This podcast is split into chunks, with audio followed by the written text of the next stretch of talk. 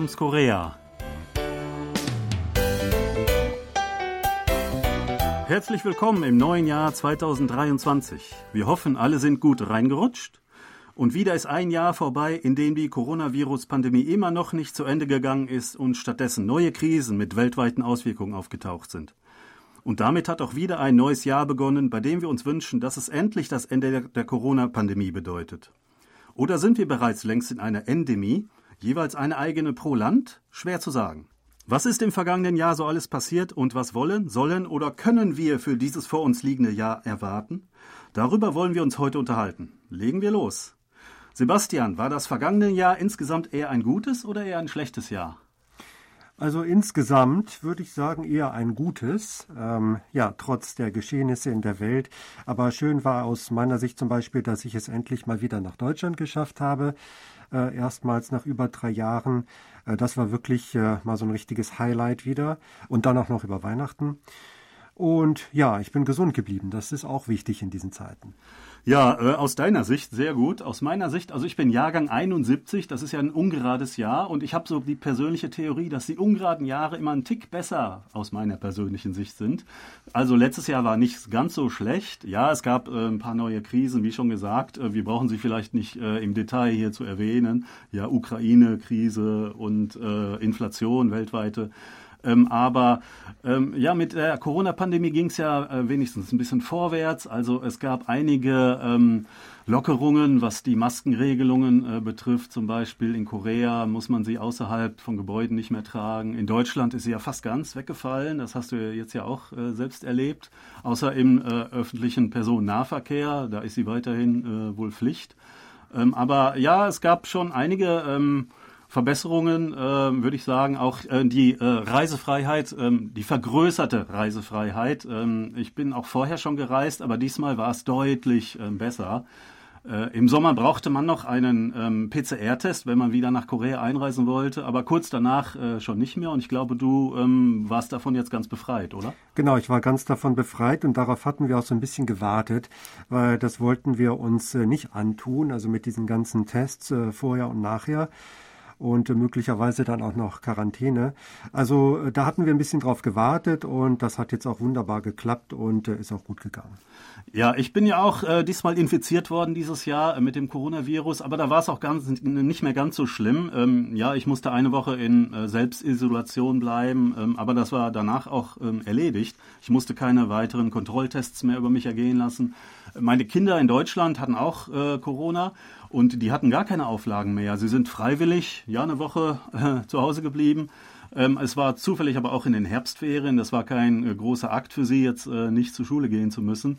Äh, ansonsten haben sie mir gesagt, dass es überhaupt keine Auflagen gab und andere, die ähm, dort äh, Klassenkameraden von ihnen, die infiziert waren, ja, die sind vielleicht ein paar Tage weggeblieben und dann einfach wiedergekommen. Also es hat sich schon äh, sehr viel verändert in dieser Zeit, im letzten Jahr. Aber natürlich hoffen wir und ich glaube, wir können hoffen, dass dieses Jahr wirklich äh, weitere signifikante Veränderungen eintreten. Also auch in Korea irgendwann äh, die Maskenpflicht in Innenräumen entfällt und dann zu einer Empfehlung vielleicht äh, umgedeutet wird und äh, dass vielleicht äh, insgesamt die infizierten Zahlen so weit zurückgehen, ähm, dass man ähm, auch nicht mehr von einer ja, Ausnahmesituation bei Corona sprechen muss. Genau, du hast ja gerade über Veränderungen schon gesprochen. Ähm, bei dir gab es sicherlich Veränderungen, äh, dass du jetzt wieder im Klassenraum unterrichten kannst an der Uni. Äh, hier bei KBS gab es auch die Veränderung, dass also das Homeoffice jetzt wieder eingestellt wurde. Wir sind alle wieder den ganzen Tag im Büro. Das war während der Pandemie auch anders. Das bedauere ich leider auch oder das bedauere ich auch ein wenig. Das war doch recht angenehm für mich. Aber so den ganzen Tag im Büro zu sein, ist auch nicht schlecht. Ähm, ja, wie ist es bei dir mit äh, dem Unterricht? Äh, offline. Also klappt das jetzt wieder gut oder äh, gibt es da auch äh, Eingewöhnungsprobleme? Das hat schon jetzt im vergangenen Semester äh, meistens relativ gut geklappt. Ähm, es gab natürlich einige Leute, die wurden krank, ähm, nicht Corona unbedingt, auch andere Erkältungen oder ähm, es gab ein paar Studenten aus China und die konnten einfach nicht das Land verlassen oder haben kein Visum für Korea gekriegt oder was sie mir erklärt haben. Und äh, die mussten dann während des Unterrichts ja online sozusagen versorgt werden. Also nebenbei lief immer der Computer mit äh, Zoom oder was es da so gibt.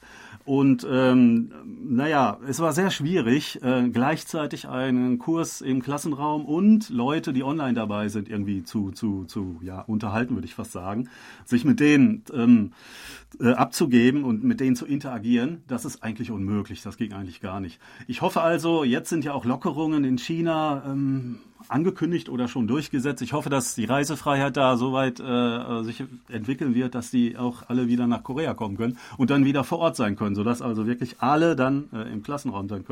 Das wäre dann wirklich eine signifikante Änderung. Und wenn dann auch noch die Masken fallen würden, damit ich die Leute auch wieder erkennen kann und individuell auch ansprechen kann. Ja, das wäre natürlich wunderbar. Und ja, vielleicht noch was Persönliches. Da stehen bei uns jetzt auch, was die schulische Ausbildung der Kinder ansteht, ein paar Veränderungen oder äh, große Schritte an. Also bei mir ist es so, meine zweite Tochter kommt jetzt auf die Mittelschule und die erste auf die Oberschule. Also das sind jetzt äh, schon so große Schritte, die sie machen. Und ja, bei dir gibt es auch Veränderungen, glaube ich. Ja, unser Ältester, der wird dieses Jahr sein Abitur machen und danach, ja, muss er sich einen Studienplatz suchen. Er weiß noch nicht genau, in welche Richtung er äh, sein Interesse geht. Ähm, das wird eine große Aufgabe. Ich hoffe, er wird das gut hinkriegen. Ja, also gut hinkriegen, das ist, glaube ich, das Stichwort. Das gilt, glaube ich, für uns alle. Darauf hoffen wir, dass dieses Jahr besser, noch besser wird als das letzte. Ja, also durch mein ungeraten äh, Geburtsjahr ähm, bin ich ja sozusagen präsentiert dafür, dass es dieses Jahr eigentlich besser laufen sollte als letztes Jahr, was ja schon gar nicht so schlecht war, aber es könnte noch in vieler Hinsicht sehr viel besser laufen. Und ähm, wir hoffen, dass es auch für Sie persönlich äh, ein erfolgreiches Jahr sein wird und sagen auf Wiederhören bis nächste Woche. Thomas Kuklinski-Reh und Sebastian Ratzer auf Wiederhören.